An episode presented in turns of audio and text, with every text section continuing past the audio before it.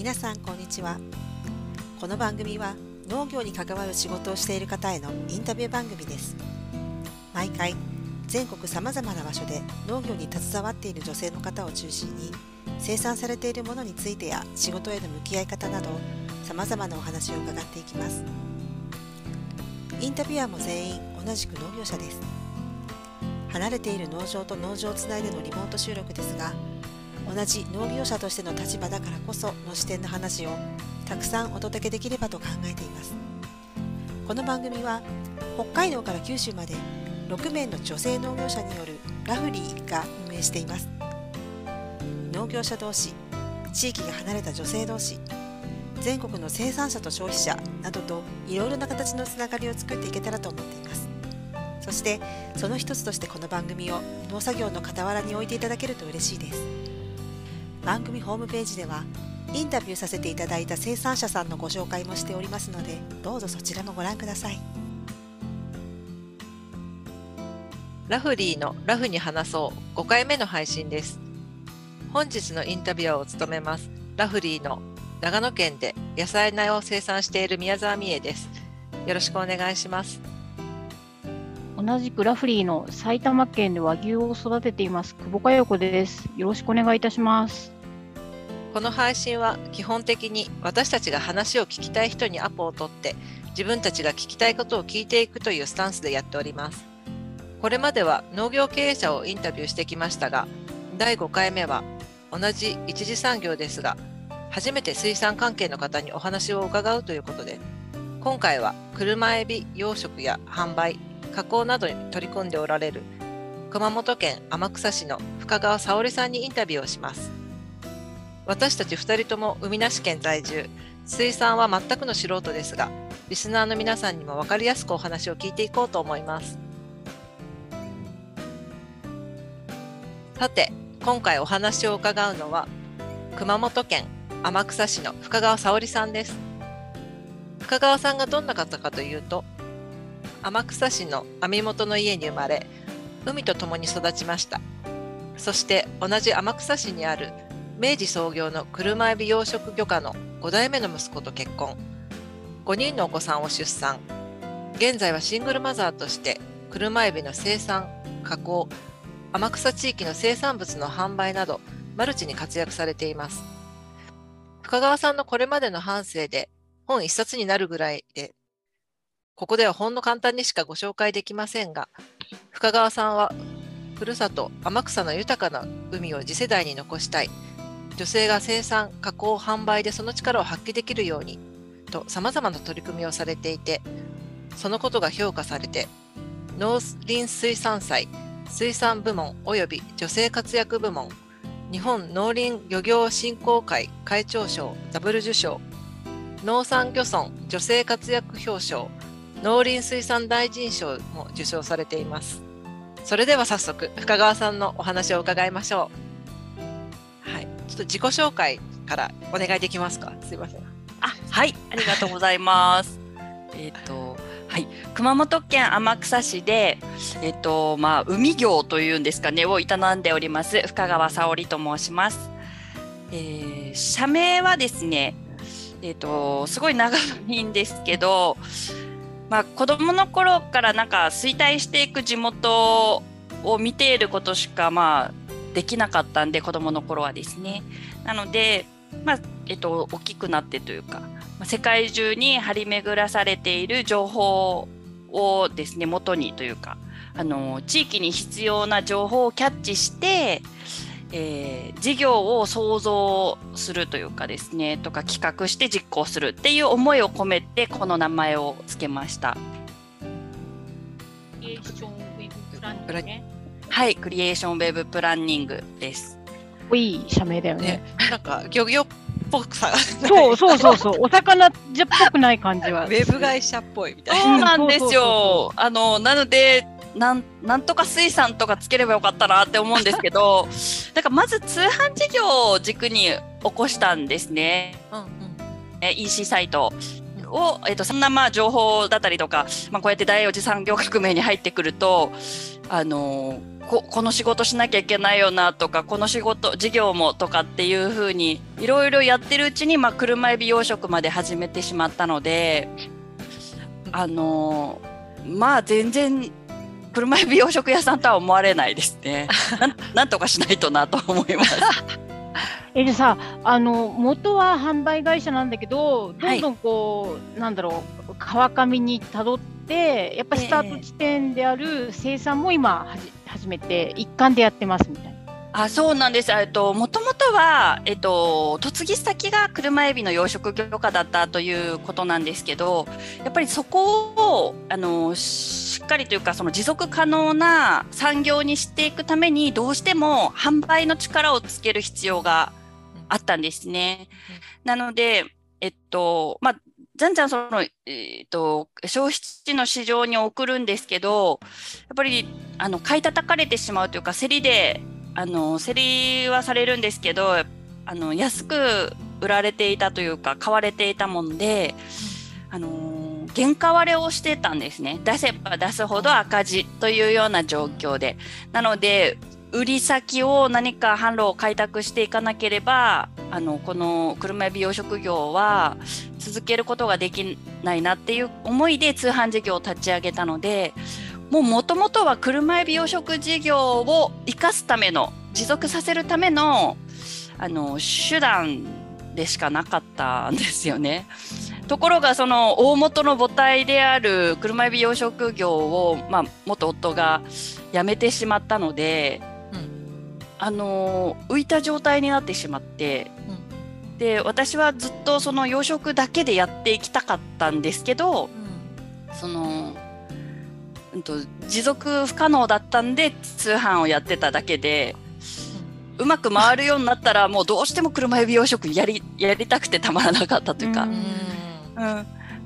やっぱ可能な状況できたのにってことですよね。そう。そうなんです。そうなんですよ。そこはできたのに物ないみたいな。売るもそうなんです。売るものがない。まあまあ他のあの生産者の方々からはあの買わせていただけるんですけどやっぱりどうしても私はその生産側にいたかったっていうのがあの気持ちが強かったので、うん。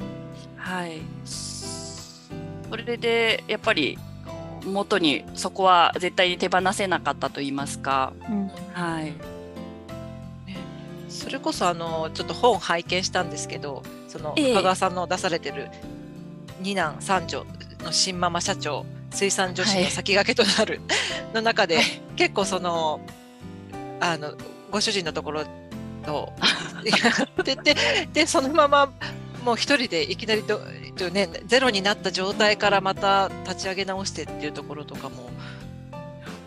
そうですねすごいなやっぱ嫁いだ時点でその代々続けていきたいと言いますかやっぱりその車エビ養殖そのそのお家もですねまあ離婚はしましたけど元夫のお家もまあ5代続いてきた明治38年から続いてきたものでもったいないなと。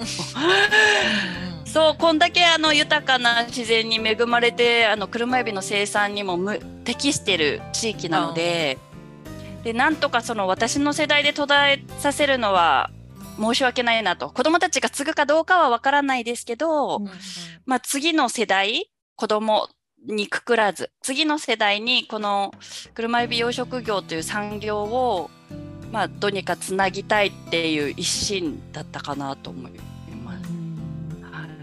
あの我々さ農業の人だからああんまりこう、海の仕事がよくわからなくて、で車エビ養殖って多分あんでかつ陸上養殖なのかな、は陸上養殖のみなの？それとも海辺でもう養殖はやるんですか、あえっと、海辺がほとんどなんですね天草は。うんただそのうちに関してはうちの敷地に関しては完全に陸上養殖をやってます。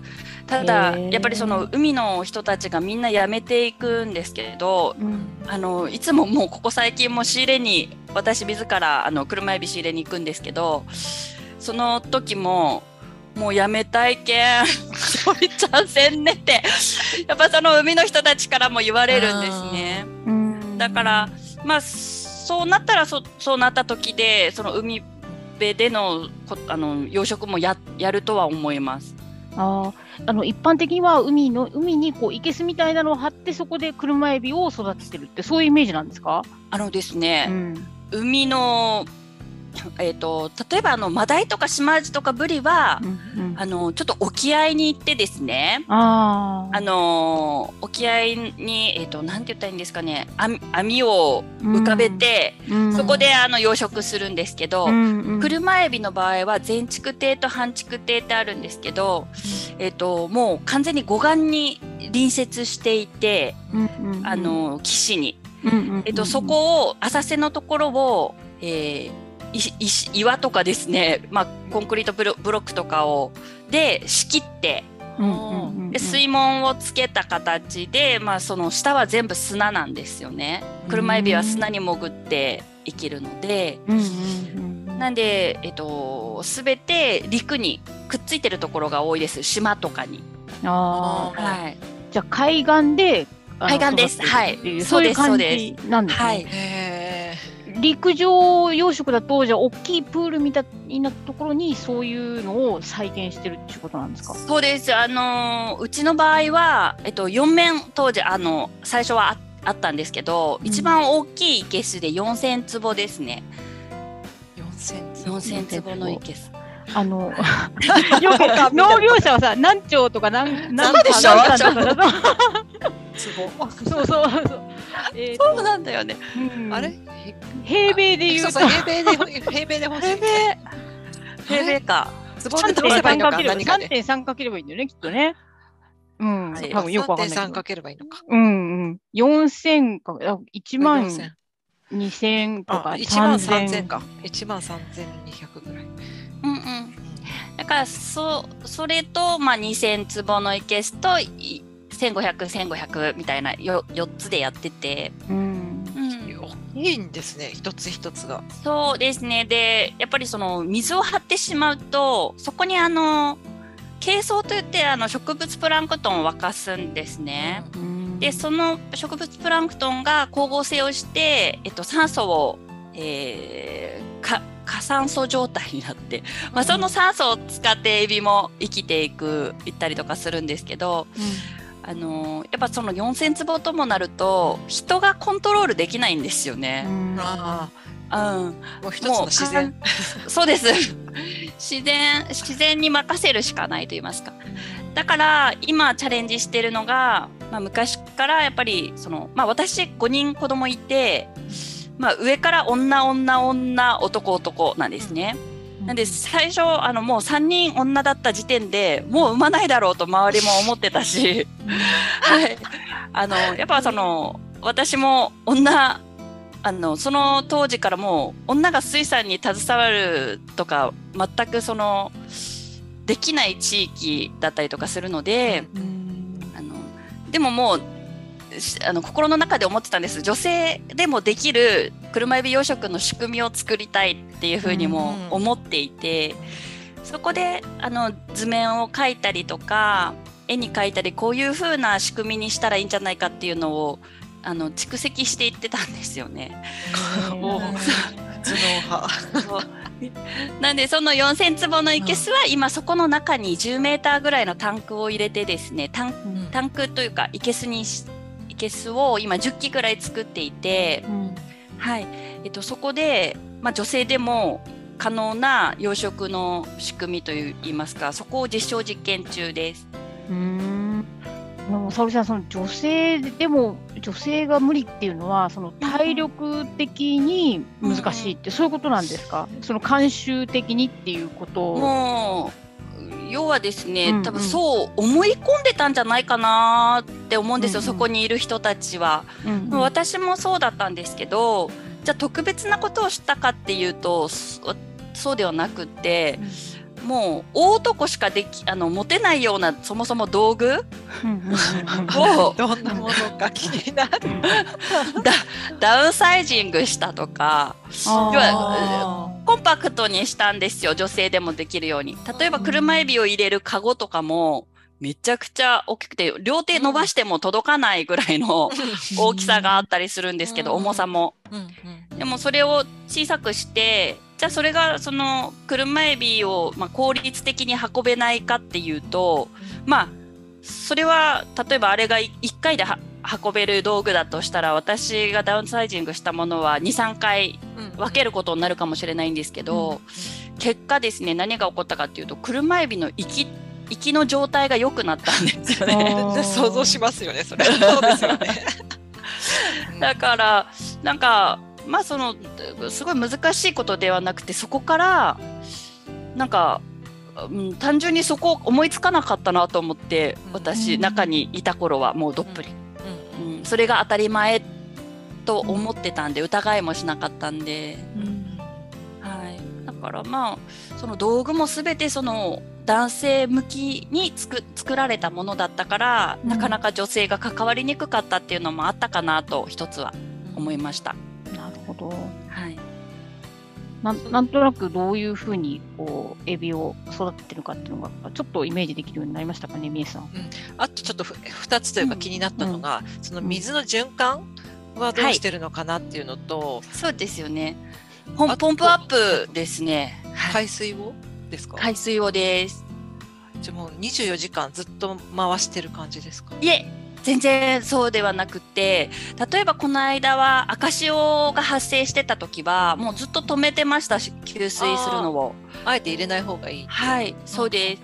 で、えっと、まあ、その、何ですかね、今はですね、なんか本当すごくって、今、半導体の会社、企業さんと一緒に連携して、あの、車海で養殖やってるんですけど、まあ、センサーを入れてって、うん24時間、あの、水温とか溶存酸素とか見れるんですよね。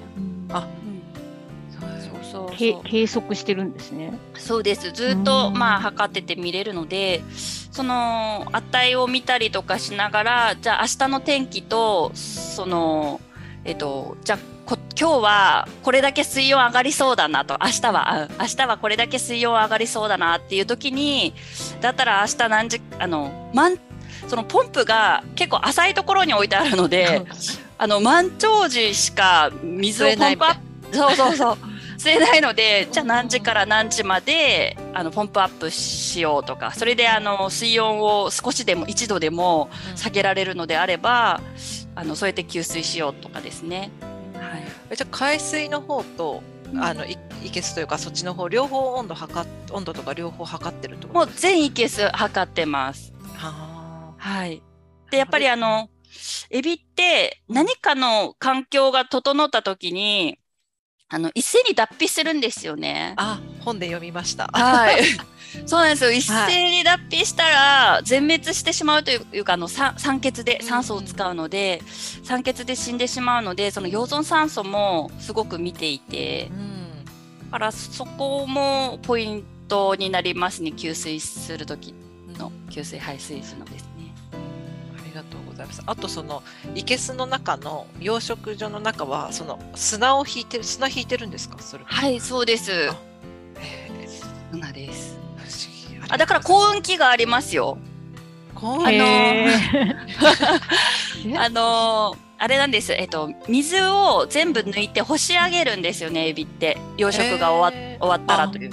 消毒とかですか？そう、あそういう意味での、しょそうです。天日干しするんですけあど、ーずっと高運期で耕して、天日干しして、うんうんやっぱそこにあの、食べ、あの食べ残しというかやっぱあのエビの脱皮した殻とかいろんなものが堆積するのでそこをですね攪拌することによってまた元通りの砂というかふかふかな砂に戻るんですよね。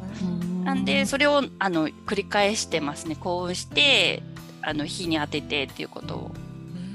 意外意外ですね。エビ屋さんに幸運期がある。い今までやのそそうだけだけどあのやっぱ塩扱ってるんであ、錆びちゃうね、歯がね。あーうん。天井よくしないとみたいな。そうなんです。だからもう中古中古しか買ったことない。確かに新品買うのちょっとなんか、うん、はいもったいない、もったいないです。うん、使い捨てな感じで、はいそうですねなるほどなんかその本の中のいろいろ気になるところがあって、あそのあの最初の方に書いてあったそのごあのご実家の方もともと漁師さんされててっていう水産がやってらっしゃったってことで、なんか子供の頃こう女は立ち入らないでとか幻想的な雰囲気の中船出をしていく男たちみたいな描写が結構あったと思うんですけど、今ってそういうのってどんなそれがですね残念ながらもうそもそもそのあの船団大型巻き網船と言われる船団が全滅したんですよね。なんでよ要は魚が取れなくなったのかまあ、高齢化だったりとかなんでそのそういうしきたりのある網元自体がもうなくなったんです。ゼロ？ゼロ。あゼロなんですね。はいじゃあもうそういう伝統自体がないからそもそもそういうなんか女女の人がこう紙をあ紙のし式紙でしたっけ、うん。うん出してみたいなそういう文化もなくなっちゃうみたいな。そうですね、船に、まあ、まだ、その、何ですかね、当時そういう網あの船団に乗っていらっしゃった乗組員の方々が、まあ、自分たちであの船を持って漁をやったりとかもされてたりとかもするんで、そういうところではもしかしたらどこかで残ってる可能性はあるんですけど、まあ、ただ文化的には残ってますよね。その、祭りっぽく。あの、文化、文化というか、そ、その、えっと、祀ることはないんですけど、例えば女性が、あの、何か主体的に何かに取り組むっていうことをよく思わない方々は、ばかりですね。一定数とかじゃなくてばかり。ばかり。あそうなんですうね。んでも養殖の方に行くとそういったところは少しあの薄れてるんで。いえ、もう養殖も男性しかいないですね。わ私の地元に関しては。はい。その中でやっぱりシングルで女でって言ったら相当目立あの変わってるなって感じそれなんでしょう 今言葉が。いや、もうそれはそうですよね。はい、だからやっぱり、あのーいろいろえ気は使えますね。あのー私、いくらしがらみがないとはいえ、やっぱり、あの父親も弟たちも、やっぱ地元で水産会社やってますので、できるだけ近寄らないようにしてます。近寄らないように。うん。あの銀行さんのところで結構こう最初借り入れするなんかお家のローンを払うかどうかって時に全然自分の言われのない親戚のうんろ借金のことを上乗せしてさらになんか交渉されたりとかで脅されるようなシーンがあったと思うんですけど、その時に結構気丈じゃないですか。すごく。気丈で結構あそこまで言われたら本当にねもう何も言えなく帰っちゃうだろうなっていうところで結構捨て台詞的に言ってくるのがかっこいいなと思って そこのメンタルどういう感じなんだろうと思って。いやーだからなんかまあ私あのもともとは3人兄弟の長あの長女で下が弟2人なんですけど、あの負けん気の強さだけは やっぱり誰よりもあったかなと弟たちとの喧嘩ばっかりやってたのでちっちゃい頃も。それが良かったのかなとは思います。男性だろうが何だろうがなんかその悪いものは悪いっていうかその自分の意見をなんか言えるっていうのはなんか本当なんでかな？なんかそこはいろんな、うんうんと学校とかで学んだことなのかもしれないですけどね。あーはいあの環境で学ぶみたいなことですか？そうですね学校でもなんかその私たちの時はその議論のやり方とかを勉強したりとかへ私が行ったのがその女子校だったので、まあ、そこでもあの女性が主体的に何かをやるっていうことを教えてくれたと言いますかもしそれがなければ地元にずっといたら言えない子になってたと思います。ああなるほど。はいいやでもそんな気はしないですけど。読んでる限りそんな気は全くしなかったですけど。でもなんか突破力がすごいなって私も、うんその私も本読んだんですけど、あのそういろんな危機的な場面が いっぱい出てくるんだけど、その突破力が半端ないね、それを私もね本当に学びたいなって思いました。やっぱりそれ信念の強さなのかな。ね火事場のバカ力じゃないかうな。んうん。うんいやでも本当そうだよね。でそこでこう泣いて終わりにしないでさ、うん。絶対負けない気持ちの強さあー。なのかな。ねえあの、必ずねあの起き上がっちゃうそう。っていうかね起き上がる前にも前。う型を破って型なんていうの？うん。前の障壁を越えてそうそう。もう倒してる感じです。うんそうそうそうそう起き上がった瞬間に倒してるみたいな。そうそうそうそうそうそう。そこがねすごいすごいなって思ってねうん私も読んだ。うん読みました読みました。あのみえさんも5人だからなんか思うところが何人産んでも男らしいけど。そうそうなんですよ。うちもなんか5人なんですよ。男ばっかりで。えー、えー、信じらんない。男しか出ないみたいな。すごいすごい。そうなんか本当それこそ最初に沙織さんの本見た時に5人ってまあまあじゃないですか。それで新ママっていうところでもまたすごい惹かれて読み始めちゃったところもあって。そうよく5人回してるなと いやうち多分女の子だったからってまたそのくくったらいけないんですけど、もうチーママですもんね。どっちがお母さんかわかんないぐらい、あの長女次女たちがやってくれるんで、うん。あの家のこととかですね。あれ何歳？今何歳何歳ですか？あもう長女はですね実はその12歳で今中1なんですけど、うんうん。もう家家は出てるんですよ。あの寮ですか？そうです。ここから2時間離れた熊本市内のうんうん。中学校にあの寮に入って行ってまして、うん。なんか本当なんか なんかねどんだけうちの居心地が悪かったんだろうっていうぐらい帰ってこないんですよ。言わない頼まないと向こうが楽しいみたいで。あいいですね。なんかでも沙織さんが辿ったのと同じような、ねお姉ちゃん。やばいです、そうですね。ね。なんかちょっとその話を聞いてなんかあれ似てないって思ったよ。そうなんかね に似てるところがあるんですよ長女、うん。だからうーんなんか心配なとこもあるけどまあ結果大丈夫かなと思って、まあい帰ってこれる場というか最終的に疲れた時に帰れる場っていうのを私はこれから作っていきたいなっては思ってますね。あのさ、沙織さんはさ、よく Facebook とかでも、私がいなくても、なんか回る体制を作るとか、うんうんうん。会社だったり、あとほら、保育園事業とかもやったりしてるじゃん。それってさ、やっぱり同じ発想なの？自分がいなくても、とあのうん。多分根本的なところはやっぱり生きづらかったんですよね私育ってくる間。理不尽な、あの生きづらさが多かったんでまあそこってこういう風にしたらみんな笑顔になれることなのになんでそうなっちゃうんだろうって思うようなことが多かったので保育園事業にしてもそうだったんですよね。お母さんたちがすごく生きづらさを抱えながら働いて罪悪感抱えながら、まあ、子供を預けてでもお母さんが働かないと家族は成り立たなくてっていうような状況が天草であったのでじゃあもうここ既得権益じゃないですか。だから誰も言っていけないんですよね申し入れができなかったんですよね。だったら、まあ、私が旗振り役といいますか盾にななるって覚悟してそこ突っ込んでいったんですよ。まあそれはそれはその既存の保育園とかいろんなその自治体からの圧力とかそういったもう本当台風ですよ嵐。けど結果今どうなってるかっていうとやっぱお母さんたちが子供を預けて安全に保育してくださるところに預けて働けるっていうのも一つですけどあの保育園があの姿勢を正し始めたと言いますか努力し始めたんですよね。周りも刺激されてっていう。そうです。周り全体的にそのその特殊な保育園が、まあ、来たことによって、まあ、その行政天草の市町村というかそこがコントロールできないあの、まあ、保育園が来たわけじゃないですか。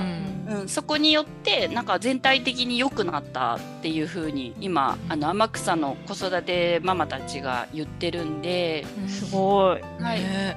あのそれに関してはもうやってよかったなって思いますしうん。なんかその、まあ、自分が負傷するんですよね。やっぱりいろんなそういうところに突っ込んでいくので、けどやっぱそれをやった後ににその子育てするとかあの女性で働くとかっていう人たちが生きやすくなればいいなっていうふうに思ってあえてやってるところもある。すごいね。一人でさ、5人を抱えて回していくだけじゃなくて、地域がより良くなるようにっていう気持ちで、大きい視野を持ってるとことこすごいよね。私なんかもう今、自己中心的に動いてるけどさ。いやいやいや自分だけみたいになっちゃってますからね、私なんか。なんかそうやっぱ地域がっていうよりもなんか自分の居場所が作りたいだけなのかもしれないです。私こそ自己中心的っていうか天草もっとよく 良くなった天草に住みたいっていうだけ。うん。天草って今人口ってどれぐらいなんです？か6万人、あはい、保育園のその預かってる園児さんたちってどれぐらいなんですか、あーどれくらいだろう。ちょっとだいぶ前は頭にあったんだけどもう今理事辞めてもう4年5年ぐらいにもなってるんで、じゃあ。どうだろう。えーあじゃあ他の方に運営お願いしてみたいな感じなんですか？えっとですね私が立ち上げたというよりは、うんうん。私はもうそのえっとた縦縦になった感じです。えっとあ例えばあ天草も天草内で、うんうん。えっとドドーナツ化現象じゃない逆だな。その地方が置き去りにされて真ん中に中心部が集まってしまってうん一極集中してあ、真ん中部分だけが保育園が足りない状況で、周辺の天草の周辺の保育園はあの子供がいなくってうん。運営が大変な状況なんですね。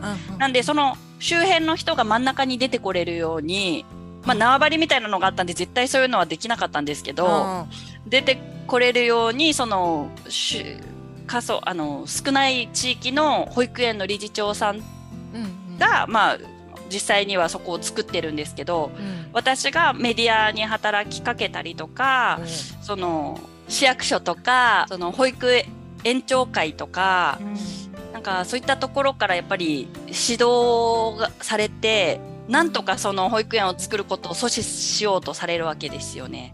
なので 私があのまあその一緒に行って母親側の立場としてとかあのそういうところであの論破していきました。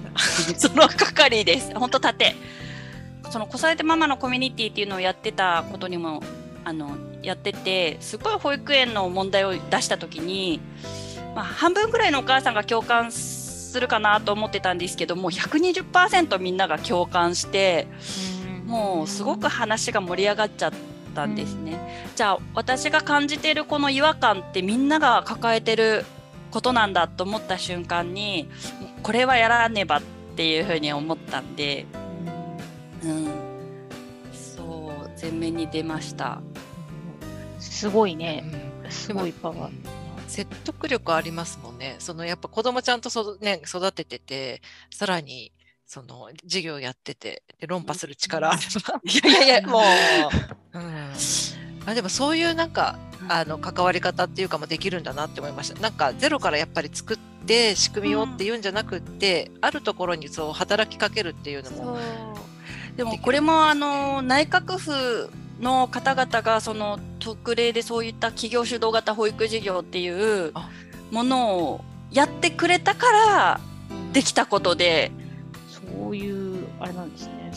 保育士さんたちも働きにくそうで、うんですすごい辛そうでお給料も上が上がらないようにまあやってありますし、あれじゃあお給料も一律じゃなくてその経営者が決めてるんですか？保育士そうです。園長会とかでももうこれ以上に増やさないようにっていうような他え要はそのそれ以上にあ上げちゃうとそこの保育園に行きたがるからあ保育園同士でもう協定じゃないですか。あ なるほどね。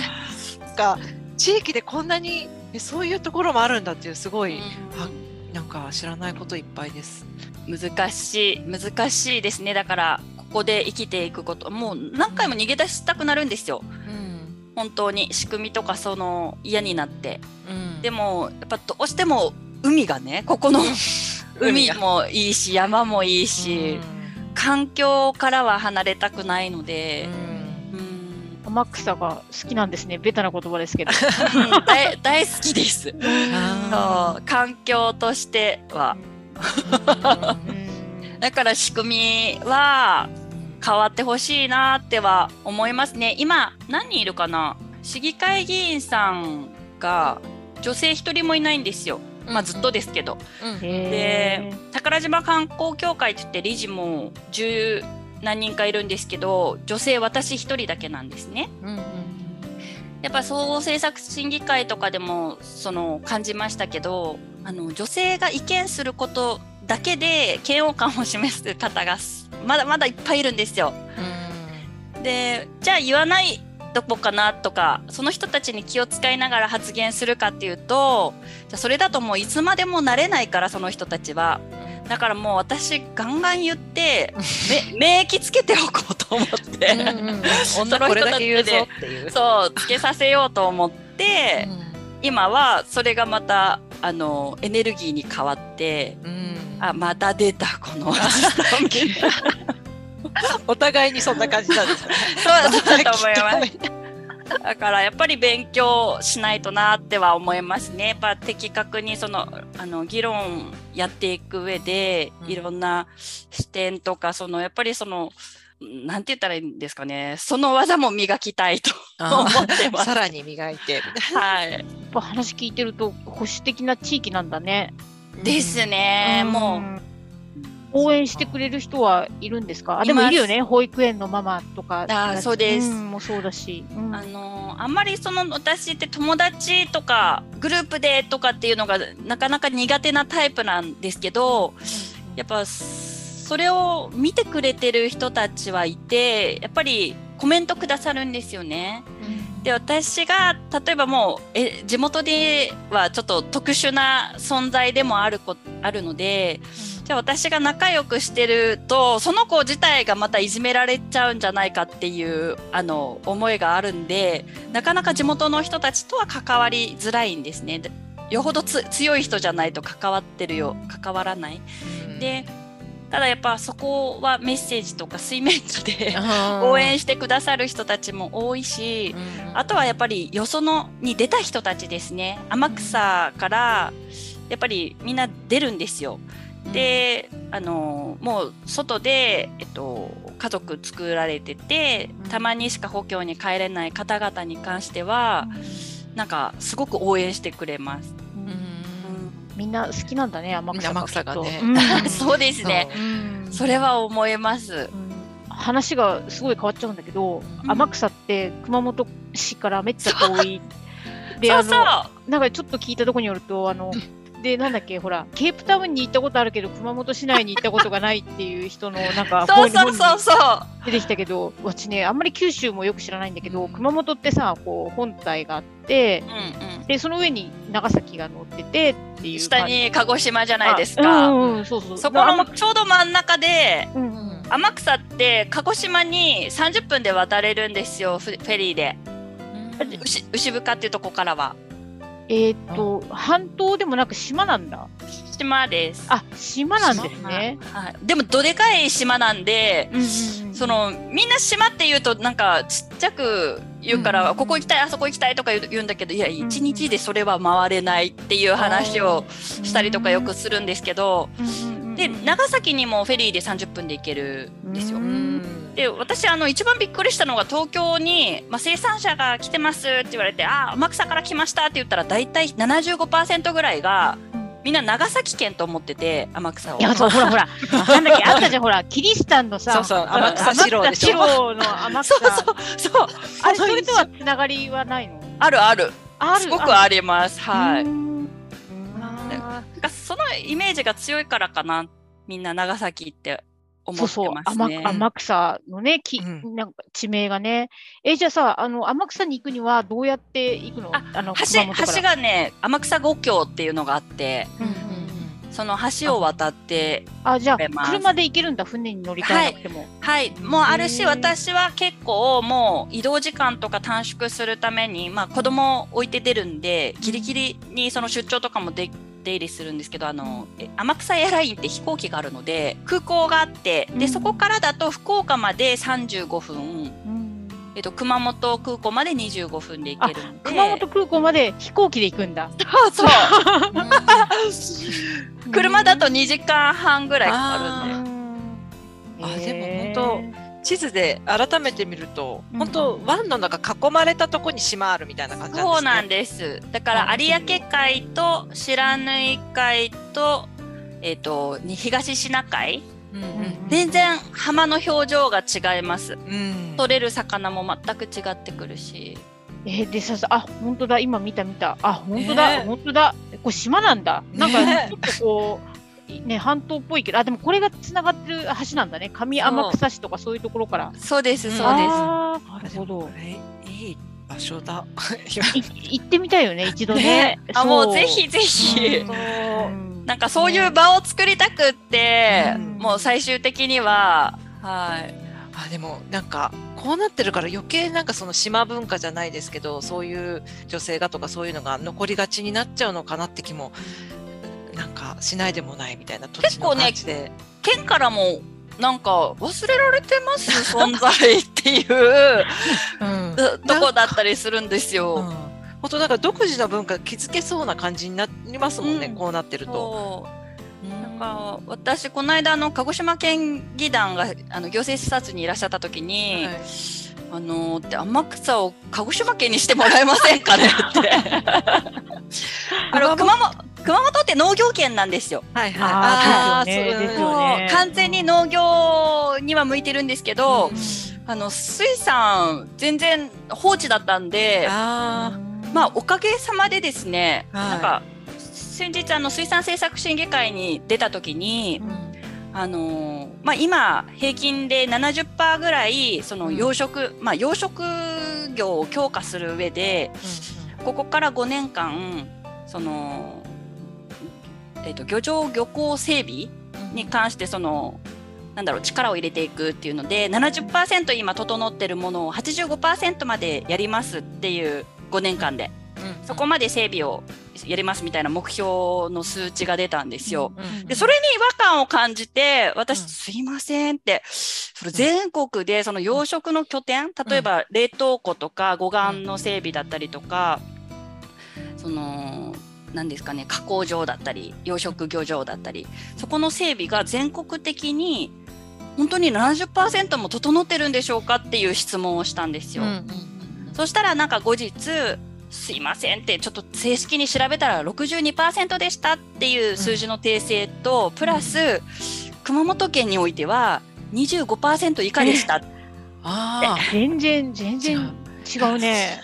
あ。でもはい天草にしたらもうちょっと多いとかだったりするんですかね？じゃないんですよ。もう、もう天草も含め、梅なんだ。25%以下。でも、なんかそこで私はすごく感じたのは、えっと、島味は全国で2位の生産量なんですね。で、マダイは全国4位の生産量なんですよ、うん熊本県って。で、っていうことは、ここまで行政が関与しないで、うんうんあのーそれだけの、えっと、100 140億だったから、あの、熊、あの、天草の水産の。だからそこまでやれるってことは、伸びしろ半端ないなと思って。前向き。はいはい。これからそうやって行政のバックアップがあればですね、天草ってすごいなって、もう強い、だから水産業事業者しか残ってないんじゃないかなっていうふうに考えたので、またこれから5年が楽しみになったところでした。うんそうですよね。今の状態で25なら、うんこれ整備して50になったらどんだけって話になりますそうでです。どんだけそうです。パワーアップできるかっていうか、もう本当そういうバックアップ、応援だけでもいいんですよね。国、国というか、行政がこの水産業を大事だと思ってるっていうことを感じれるだけでやる気が出ると思うんですよ。その水産の方たちは。だから今まで本当放置されすぎてて びっくりしました。でもだからあの強くなったかもしれないですね。あ、そうです。確かに。農業もなんか放置されてるようで結構手厚いじゃないですか農業って。なんだかんだで。そうそうするとやっぱり自分でやってる人は結構強い印象ですけどなんか手厚いところに寄りすぎるとちょっと弱いなって感じる人も多いですなるほど。多少厳しいバランスだな。そうそうそうなんですよねわかりました。うん会社のメンバーというかは女性の方が多いんですか？男性の方がもうね、そうなんですよ。選んでるわけじゃないんですけど、もう今も全員女性です。あはいへえこれまで男性も2人ぐらいかな。あの正社員としてはいたんですけどね、はい、みんな別のところに卒業されていかれたんで女性だけが残ってる感じです。会社は、あの、一番スタートは、その、熊本市内のポスティングから始まったって、そうですね。来ました。その時は、じゃあ本当に一人で立ち上げた会社、はい、販売のための会社だったけど、でもい今、今加工があったり、うんえ生産があったり、えだいぶこう、働く従業員の方も増えていらっしゃるんでしょうね。はい。あ、そうですね。まあ、ただその、なんて言ったらいいんですかね。女性ばっかりですけど、あの正社員は2人しかいないんですよ、正直。うんで、あとの2人がパートみたいな位置づけなのと、あと3人があのリモートワークといいますか副業？本業は居酒屋で働いてるんだけど昼間加工,、加工しに来てるとか、えっと、介護をやってるんだけど、うんうん。えっと、週に1回、まあ、出出荷場の整備とか出荷のあのた貯めてる出荷を全部さばいてくれるとか。でもさ、そういう働き方を良しとしてるから、そういう人材が来てくれたっていうところもある。そうですそうです、もう自ら私もあの他の子たちが産休取りやすいように、うん。私自身も産休取ったりとかしてるんで、うん、うんあのー今3週目の子もいますよ 3人目。うちで出会った旦那さんと結婚してあのうん。うちに出入りしてるしあの業者さんとですね、結婚してもう今 3, 3回休んでるんで産休してるんで。ああ、なるほど。三週目ってさそういう意味ね。三週目。もうびっくりしましたよあのい1番目の時復帰して1週間後に沙織さんもしかしたら妊娠してるかも。早い。でもそれをね笑ってこうね回してくれる社長のところっていうのは心強いですよね。そうだよね。言いにくいよ。そいやーだからうん。ねなんかその罪悪感をもう完全になくしてしまうわけではないけど、うんもう有給とかもうんもうと取ってほしいですよねうちの場合は。やっぱその効率化いかにその質を高めるというかい、うん、とずっとダラダラ仕事するんじゃなくて。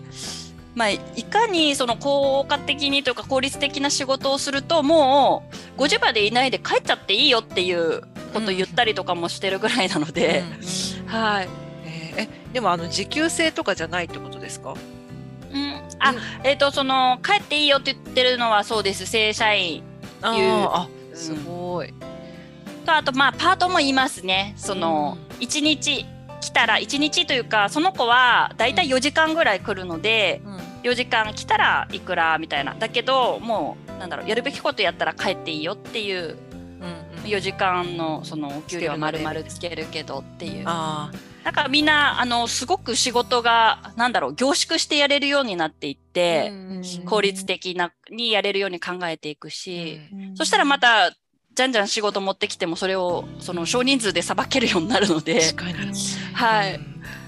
なんか本当だらだら時間だけ消費されてねお給料とかよりも、やるべきことやってサクサク、うん集中してやってもらった方が。あと福利厚生でうん。あの失敗したのはその家がうん。まあ綺麗になったら、うん。あのーちょっとストレス減るじゃないですか。うん。仕事終わって帰った時に、まあいい家にああ入ると綺麗なそう綺麗になった家に。だからハウスキーパーをうんうん。あのーなんだろう週に1回までうんだとだったらあのうちからつけるよっていう話をしたんだけど、すごい、いいなすごいね。すごいさ、すごいね、福利厚生、いいね。そうそれを言ったんだけど、うん。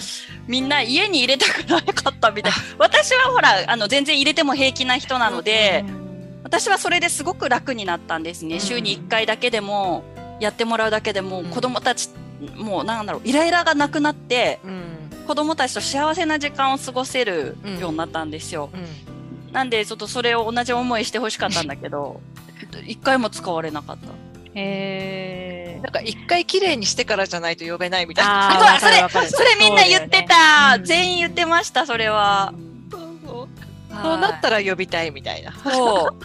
いや意味ねえじゃんと。ね、そいやでもですよでもその気持ちもわかる。ここそうこんな散らかってるとこ呼べないみたいな。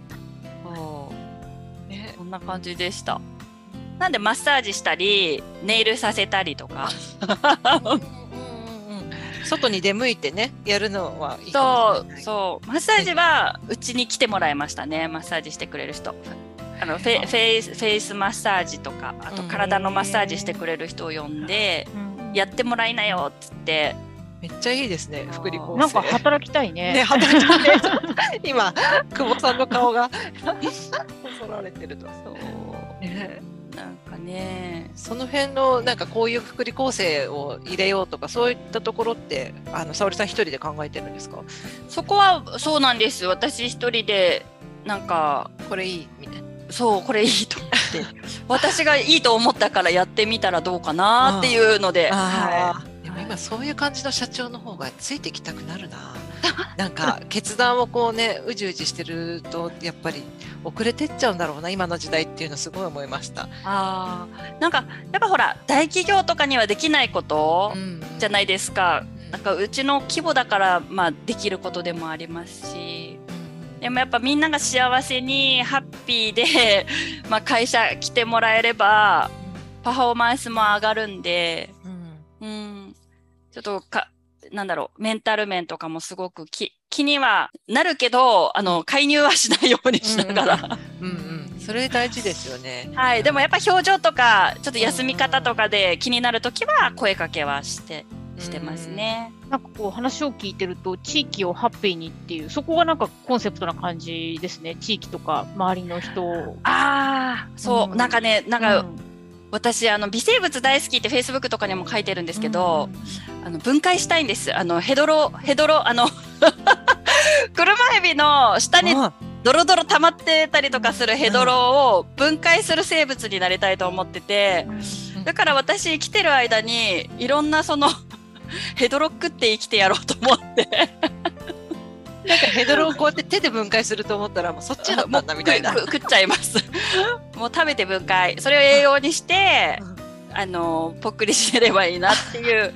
それが私の人生のテーマなのでそういうの見つけたら食べたくなっちゃうんですよ。ね。面白い。面白い。うん、でもはじ 初めて会ったかも、そういう人と。ね。あそう。うんうんヘドロあんまり美味しくなさそうじゃんか。う んそう。苦そうっていうか。でもさ、んでもそれで生きてるあの誤解とかがいるじゃないですか浜には。栄養、なんか栄養は豊富そうだけどね。そうなんです。だからそれをまた食べて育ってるあの生物がいて、でその誤解とかはエビが大好きな食べ物なんですよ。あやっぱあのそういう微生物がいてくれるから、うんエビとかはその水産物ううんんが豊富になるわけなんで、うんそう その大元微生物になりたい。なるほど、食物連鎖を支えてるみたいな。下の方がそう 深なんです。川沙織。食物連鎖を支える。あのプライベートで今好きな時間とかってうん。どんな時間ですか？えっと、あの会社の事務所のあの入り口の前にハンモックを置いてるんですよ。うんうんで、まあ、そこに乗って、うん。あの風に当たってみたりとか、その鳥の声聞いたりとか、うん。なんか五感を研ぎ澄ます時間、もう無になる時間ですね。うんなんかそこらへその時間がすごく好きですね。何もせずハンモックと煮揺られながら風当たりながら光浴びながらみたいな。そうです、そうです。いいですね。えー、朝と夕方とか時間何時が好きですか？いつぐらいが？そのそれはでももう土日に誰も来ない時にやってるんですけどあ一人で。そう一人で まあその時間はあんまり問わずうんやあのーやってるかうな、んうん、そういう時お子さんってどうしてるんですか？どうなってる？子供たちはキャキャキャキャ外で遊んでる時もあれば、うん家の中でなんか YouTube とか見てる時もあれば、うんうんううんん、なんか自由にあじゃあみんなが自由な時間なんですね。そうみんなが自由うんそういえば、ヤギとか鶏とかもいるんですよね。はい。そうなんですえエビだけじゃなくて、エビだなんか。ねやっぱ車エビがすごく繊細な生き物なので、うん。ちょっとできるだけその除草剤とかを使いたくなくって。けどあの宅地も含めて2万坪弱あるのでうん。うん。あの草刈りが一人で追いつかなかったんですよ。でまあその草刈りのあのなんだろう手伝いしてくれるならと思って最初鶏を5羽あのうん。孵化孵化させて飼い始めたんだけど、その鶏だけじゃ足りねえなと思って やヤギを今2頭うん。飼ってます。でももうヤギでも足りないから今度なんか馬さん馬か牛さん。牛さんに食べに来てくれないかなと思ってああ、2万坪、え、2万、それ、つないでる、散歩させて食べさせてるんですか？それがあのうち放し飼いにしてるんですよ。うん、うん、入り口が1箇所なのでそこを仕切ればいいんだけど、うん、そこうちの私有地入って入った先にあの浜があってそこで柿を柿打ちしたりとかするおばちゃんたちに開放しないとなんかいけないのでななんて言ったらいいんだろう。閉めないんですよね。だこの間ヤギが脱走して、警察が10人ぐらい追ってる騒動にちょっと発展してしまいました、ね。ちっちゃいニュースみたいになってます。そうびっくりしました。だからそこがしそこさえ仕切れればもういいんですけどなんかつなつなぐのがねなんか小さい頃から話し飼いにしてきちゃったんで今更つなぐのがかわいそうだなと思って。うんご自宅とか、なんか、私有地広いんですね。浜までついてるってまあ私有。地っていうかその会社会社の持ちあーあでもね家で、あの車エビって夜行性なので夜に結構、あのアクシデントが起こることが多いんですね。そのうん一斉に脱皮して、あへあの全滅ーするとかっていう。んんなんで、そう敷地内に、うんなんであのそう家があるんですよね。あの、うんあじゃすぐ見に行けるってことね。そうです。うんなんでエビの養殖場のそばに家がある。まああれですね牛舎の前に家があると同じですよね。あそうそうだと思います。夜中の分娩に備えるためにあ生まれるかなってこう夜中にこうちょちょっと見に行そうくみたいな。はいそれにちょっと近い感じで。やっぱそのセキュリティ面でも、うんやっぱそのカメラとかはあるんですけど、結局そのおことが起こった後にしかうん。わからない、防犯にはならないじゃないですか。うんうんうんうんうちの実家もあのマダイシマージブリあの海面で沖合でやってますけどやっぱそこも取られるんですよね。あー。そうなんだ。そう。だからそこのセキュリティを開発したりとかそういうことまでやってるので、がうちの車エビ養殖場もだあのちょっとでもお薬とか撒かれたらもう全滅しちゃうんで、うんうんうん、その防犯の意味でもいますねもう常時。で夜あの見回り行ったりとかもします。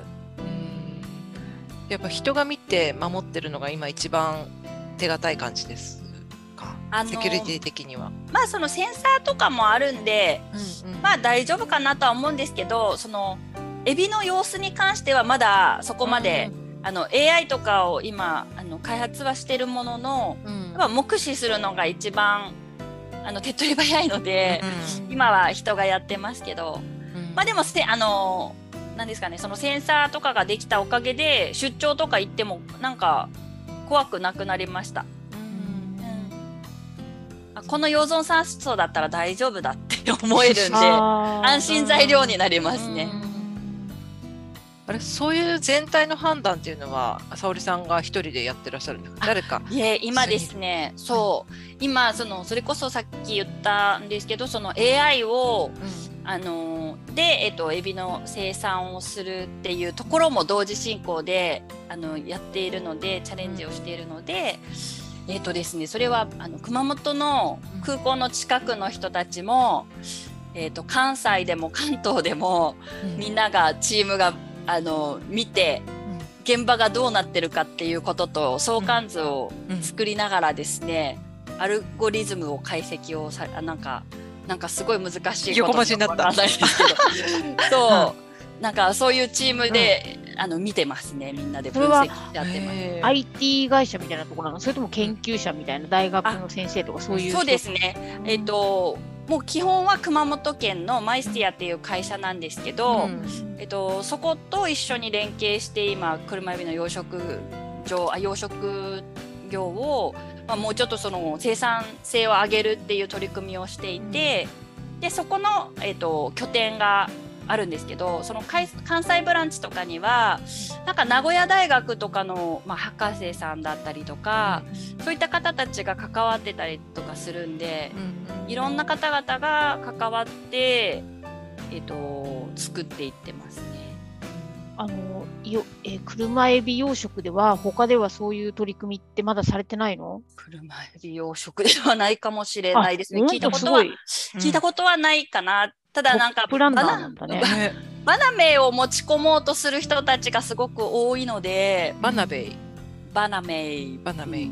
エビ。エビの種類なんですけどあの車エビはもともと日本にいたものですよね、うん、天然物もいるんですけどバナメイは日本にはいない魚あのエビを、まあ、海外から持ち込んで、うん、でまあなぜそれをやるかっていうと利益取りやすいというか経済的なんですよね車エビよりも。うんうん、あの車エビは育つ場所が先ほど言ったあの砂、うんうん、だから面でしか買えないんですよ。うんうんうん、砂に潜って生きているので、でもバナメイはそのなんて言ったら体積で買えるっていうんですかね。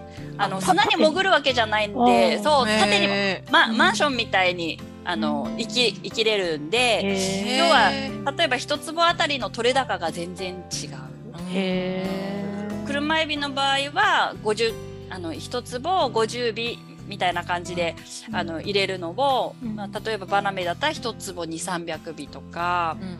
なんか密だね。密。密だ、ね、例えばの話、うん、極端に言うと、うん、そういったレベルで育成ができるので、あの日本にそれを持ち込もうとする会社がすごく増えていて、うん、私はその生態系が崩れあの海に出たりとかなんか川に流れたりとかした場合の生態系はすごく危惧してる、うん、あの病気もすごくあるエビなので海外は。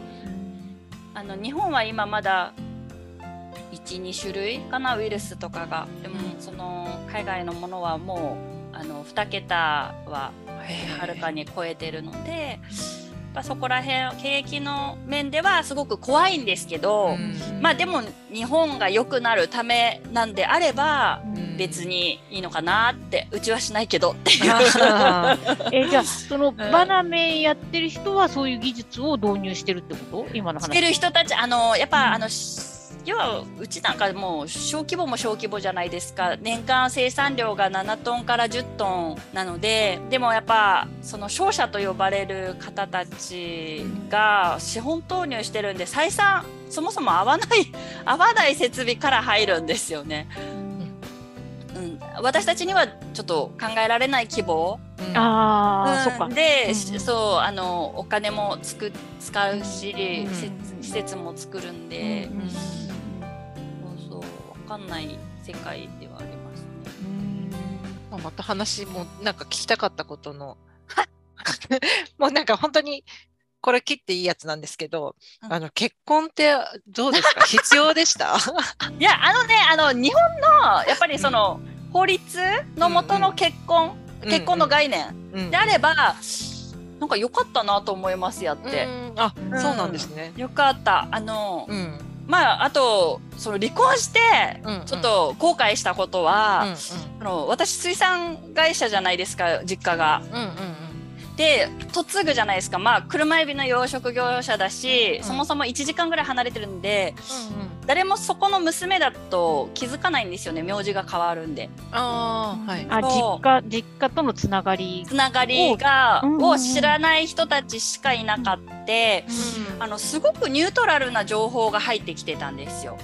うん、あの偏りのない情報、うん、あ例えばまあ私に伝えたらその実家のいやあの子あれはあそこの娘だからどうのこうのとかっていうのが全く何にもないまっさらな情報がいっぱい入手できたんで。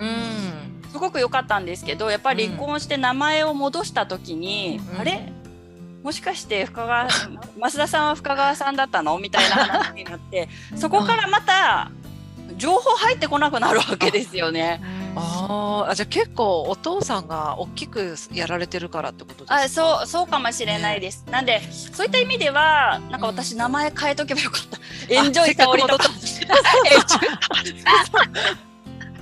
これを機に。ねだからそういう意味ではその日本のその名前が変わるっていううん。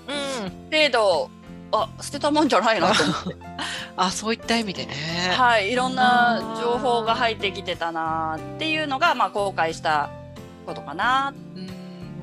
そうか。その程度。あとはもうあれですよね。小学校とか中学校と同じで自分のそのなんて言ったらいいんだろう。ライフスタイルに合わせて変化する、まあ、卒業できる結婚の仕組み、うんうんうん。うん。それは一回結婚してたからこそ分かることもあるし、うんうんで、うん、なんか常常識っていうか自分のい育った家だけの常識じゃなくってうん。相手のお家のことも見ることができ知ることができたし、うん。うん。結果良かったです。10年間でしたけど、うんうんうん。はなんかそういう結構周りにも嫁いで別れてで自分だけまた農業違う風に始めたみたいな方が何人かいらっしゃって最近そういう風にこうなんか合わないと思ったらでも自分がやりたい農業だったり漁業だったり はやるんだって言って自分でやる方とかが結構女性の方で多くてい、なんかいいなって思ってたんですよね。そう。そう。だからなんかなんだろう私もあのなんだろう車エビ養殖の修行だったと思う、学校に入ったと思えば、深く知れますしね。なんか結婚したことによってね。女性でもね、うん。あの女性が主体的にやってややっていいっていうお家だったら私は別に離婚はしなかったと思います。ああなるほど。逆に。うんうんうんそっかそこがあれだったなっていうのもあったのか。うんでもそこでねもうなんか自分で行動できる女性が増えてきたんだなっていうのが確かに。すごい。確ね。かにどれだけだからその私もあの本の中にうん。水産女子の先駆けとなるって書いてあるんですけど、うんそれもう強烈に反対したんですよ。そのは編集者の方々と。はいはい。でもう私が先駆けになったわけじゃないと。これこれまでに戦ってきてくれたその漁業者、うんうんその先輩の方々のおかげで今私がこんな、あのなんだろうしてられるんだけど、うん。だから私はその先先駆けじゃないっていうことを言ったんですけど、うん。まあ大人の事情と言いますか、本屋さんに置いた時にうん。いかに手に取ってもらえるかっていう、あのことを考えたらこれがベストだっていうことを言われたんで、まあ、そこ情報,、うん。情報してこの名前にはなったんですけど、うんあのやっぱり今良かったですよね。その国が、んそのもう本当女性活躍っていろんなあのなんだろう意見もありますけど、女性活躍とか言い出してくれたおかげで、うん。まあ、それに乗っかって、なんだろう、発言も楽にできるようになった時代だから、私はこうやってやれてるかもしれないですけど、うん。これまで生きた人たちのどれだけ辛かったことかって想像しただけで、やっぱ涙が出るんですよね、先輩方の時代。うんうんだから本当いい時代に生まれたなって思うんでうん。うんちょっともっとその壁をあの 取っ払っておこう では思います子供たちの時代までに。はね。確かにそのなんとか女子って言われるのもみんな微妙だなってみんな思ってはいるけれども いい意味でちょっと使っていこうみたいなところも みんなありますよね。そうもうそういうバックアップがなければまた潰されるだけなんで、地方なんて。うん。だから見ててくれてる人とか応援してくれてる人たちがああやって中央にもいてくださるっていうことが分かっただけでもなんかやる気になりましたね。うん他にその水産つながりのというかで女性のお知り合いとかも結構いらっしゃるんですか、そうですね。あの全く私はそれがなかったんですけど、うん。えっと、全漁連さんが開催されてる、ん。まあ、女性とか若者のその大会があって、うん。でそこで発表をさせてもらったりとかその,、あのそこからですねどんどん全国のあの漁村の女性の方々とつながることができてで今海人暮らしネットワークっていうあのまあえっと、一般社団法人だったかなを作られてですね、そこでその漁村女性を応援するあの方々が団体があるんですけど、うん。そこであの月に1回こうやってオンラインでうん。あのミーティングしたりとかうん。してなんか互いを知るあのあの機会をですね作ってくれててえ結構みんな養殖の方が多いんですか？その漁師さんとかもいらっしゃるんですか？そうですね。養殖もいらっしゃればもう漁漁師の奥さんっていう立ち位置の方たちがほとんどじゃないかなと。あ。なんか、あの、水産のそのネットワークも、あの、加工を熱心に取り組んでるお母さんたちがすごい多いイメージなんですけど、はい。やっぱりそれは、なんだろう、昔ながら、昔からやっぱり加工は女性みたいな、そういうのがああったのかな？えー、とおそらくあの私も加工に着手しようと思った理由はあの男性の方々が漁に取ってきたものをですねやっぱ売れない時もあるじゃないですか。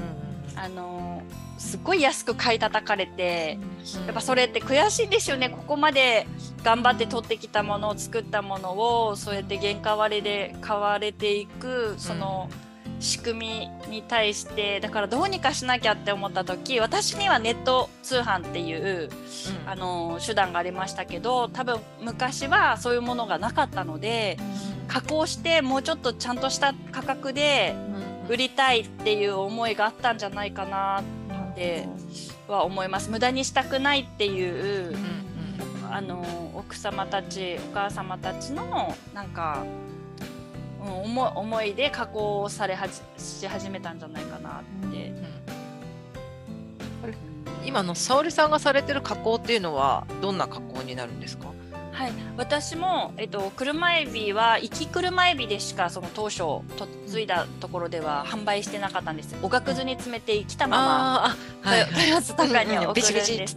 はいで、えっと、ただそれからあの傷がついてたりとか脱皮したてのものは全部が柔らかくってうんもう築地まで生きて届かないので、へえっと、それはまあ冷凍されて近所の人に配ったりとか廃棄されることも多かったんですよ。ーだからそれをどうにかできないかなっていう思いでうんうん。スタートして車エビのパテって言って車エビの味噌とか身もあのふんだんに使ってバターと,、えっと玉ねぎと,、うん、とオリーブオイルとかで練り上げてにんにくと、でそれはあの、まあ、ワインのおつまみとか、うん。うん、パンに塗ってとか食べるようなあのものに仕上げたんです。うん。でその他はあのもう頭と尻尾だけ残して中を剥いて、うん。えっとフラフライにすぐできるようなうん加工をしたり、うんはい。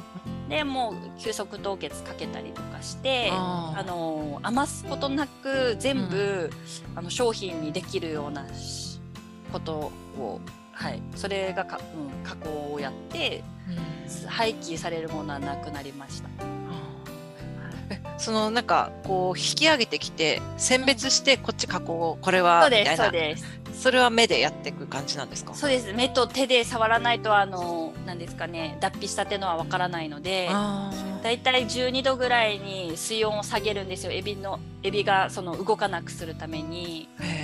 水温を。だからそこの中でず全てを手で触って選別していきます、ーあー。それも熟練じゃなく大体わかるんですか？もうパートさんとかも大体分かってくるもう何回かしてれば分かってくるんですけどやっぱそれも男性の仕事だって言ってさせてもらえなかったです私の場合は。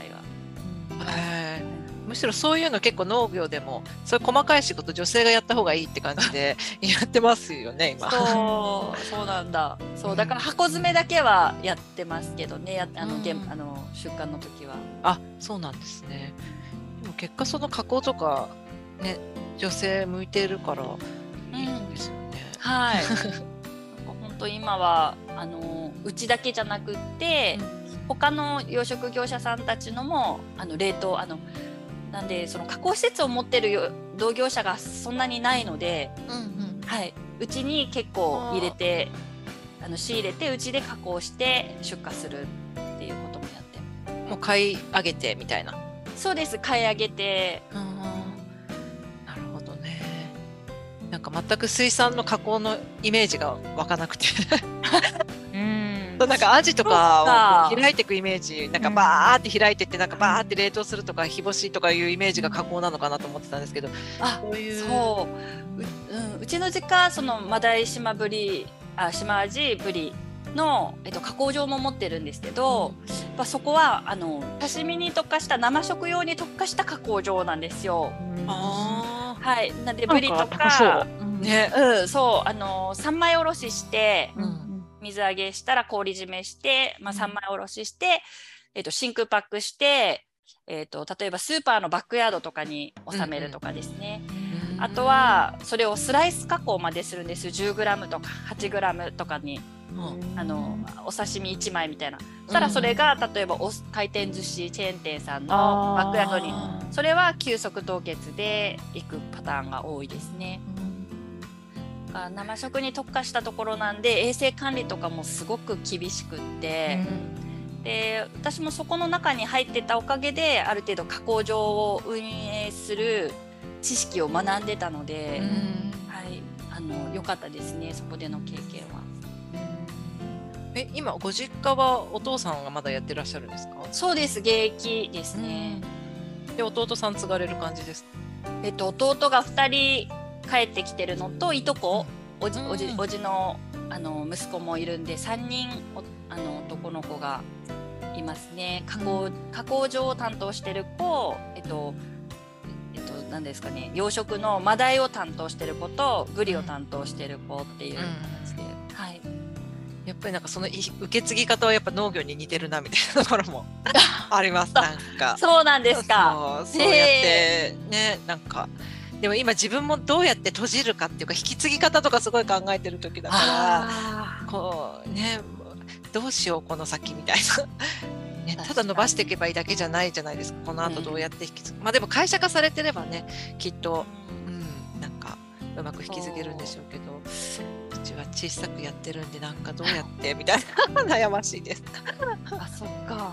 なんか結構私のところはそのなんだろう相談者が多いんですよ。なんか知らないけど。でその農家の方の相談でダントツなのが、お父さんがうん。うんあの相談に来られるパターンでうん。その息子が帰ってきたんだけどうん。息子と会わないと。喧嘩ばっかりでもう沙織さんから何か言ってやらやってもらえませんかみたいなのが もうなんか3件ぐらい多い。そうあったんで。で私は何をやってるんだろう とかなんかああちょっとこれは介入したくないなっていう聞く聞くのみみたいな。はいあいやでも親子って難しい。うちは今それでやってるからさ。あまあ息子じゃなくて娘だけどそうそうそう。やっぱりほら一回外に出てるからさもう全然価値観とかも違うからそうそうー昔ながらのやり方でずっとやってきた人のところになんかこう外からこう子供が入ってもやっぱりぶつかるよね当然。で親子だからさ遠慮なしでさ火花が散るわけでしょ。会社の人と話すの絶対そんなこと言わないよねっていうことでさそあ結構激しい喧嘩に。当初はねすごいなったけど、まあ、今ちょっと多少遠慮しながらねやってるけど、すごくわかるよその気持ち。う なんかね 相談したくなっちゃうみたいな。うん。うちうちがその解散したのもある意味それだったりとかもするんですよね。それも原因だったりとか。その要は息子が働いてないように見えちゃうんですよね。ああ、うん。そのおおまじないおまじない。そのなんだろう。例えば1日4時間潜らなきゃいけないって。じゃああ潜って何になるんだっていうこととか、そういうすごいわかる。す。ごいわかる。でうん示せないにもかかわらず、うん。潜ってないと仕事してないになっちゃったりとか、でももうそのやることなすことその要はもうなんか否定うん息子がやることなすこと。だからもうちょっと見守っててあげてくださいっていうのを最初だいぶ言ってでもうなんとか引き離すしかないかなと思っておお父さんお母さんをあの別のところに住まわせたりとか。やるけど結果もうあの旦那ももうあのなんだろうやる気を失ってきてしまって、うん。でも結果やらないことになっちゃって。うん。うん。やっぱそのなんだろうつつないでいくってその家族でうん血縁関係でつないでいくってすごく難しいことだなと、そうですね。感じました。はい。そうか、それで沙織さんのところに嫁だけどって言ってパーンって渡してくれればいいけど、それは嫌だしみたいな感じなんですもんね。そうだからそのえっと一旦ちょっと待ってくださいとその売るとかじゃなくて、私に一回その売る前にやらせてもらえないかって言った時のもう一言ですよね、女に何がでくっかったかんごっつって。やっぱそれがなければ多分私は今も結婚生活を続けながら事業をやってたと思うんですけど、まあ、それはもういろんな価値観があるんでそこは、はい、あの結果往来ではあるんですけど、はい、なんかそういうのがもうちょっとねなんかその女性でも経営ができるとかそういうなんかところを示して、あの行く必要があるなってその水産業でも。だからはい頑張ります十分って感じしますけどちょっと、ま、負けないようにじゃないですけど頑張ります深川さん、今日はたくさんのお話ありがとうございました。ありがとうございました。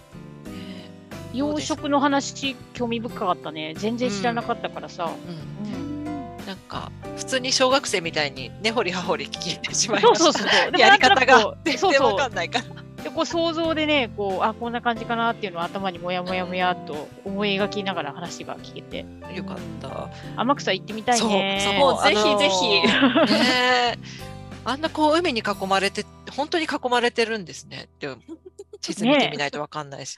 ねはい、でもやっぱり一番印象的だったのは、やっぱり天草が大好きっていう気持ちがなんかこう全てのことにつ、うん、なんていうのかな、共通してるのが感じられたことかな。うん、私はね。うん、うん、そうですね。そこからなんか、周り変えながら結局天草？全体変えつつのっていうパワーがやっぱりすごいなって思いました。すごいね。すごいね、ヘドロパワー。ヘドロを食べて、盾になって傷つエネルギーを。生産している。すごい、すごい真似できないね。なんか分かってて盾になってるっていうのもまたなんか男気があるっていうか。本当だね。うん、うん、そう思いました。はい、なんかかいいろいろ変えていこうと思えば変えていけるんだなっていうのをいろいろ教えていただいた感じがしました。本当だね、そうだね。ありがとうございます。ありがとうございました。はい。えーと今日お伺いした深川さんが代表を務める株式会社クリエーションウェブプランニングに関する情報はラフリーのホームページに記載させていただきましたまた深川さんにはラフリーの会員にも登録していただきましたので深川さん個人につながりたい方はぜひラフリーのホームページから会員登録してください本日は株式会社クリエーションウェブプランニング代表の深川沙織さんにお話を伺いました。ありがとうございました。ありがとうございました。また、この番組の感想やこの人のお話を聞きたいなどのリクエストもお待ちしていますので、番組ホームページのお問い合わせフォームから送ってください。スタッフ全員で読ませていただいて、番組でご紹介させていただきます。次回は鹿児島県で新規収納された佐藤恵里さんにお話を伺います。12月10日の配信を予定していますので、どうぞお楽しみに。それではまた来月、私たち農業者の補助よりお届けいたします。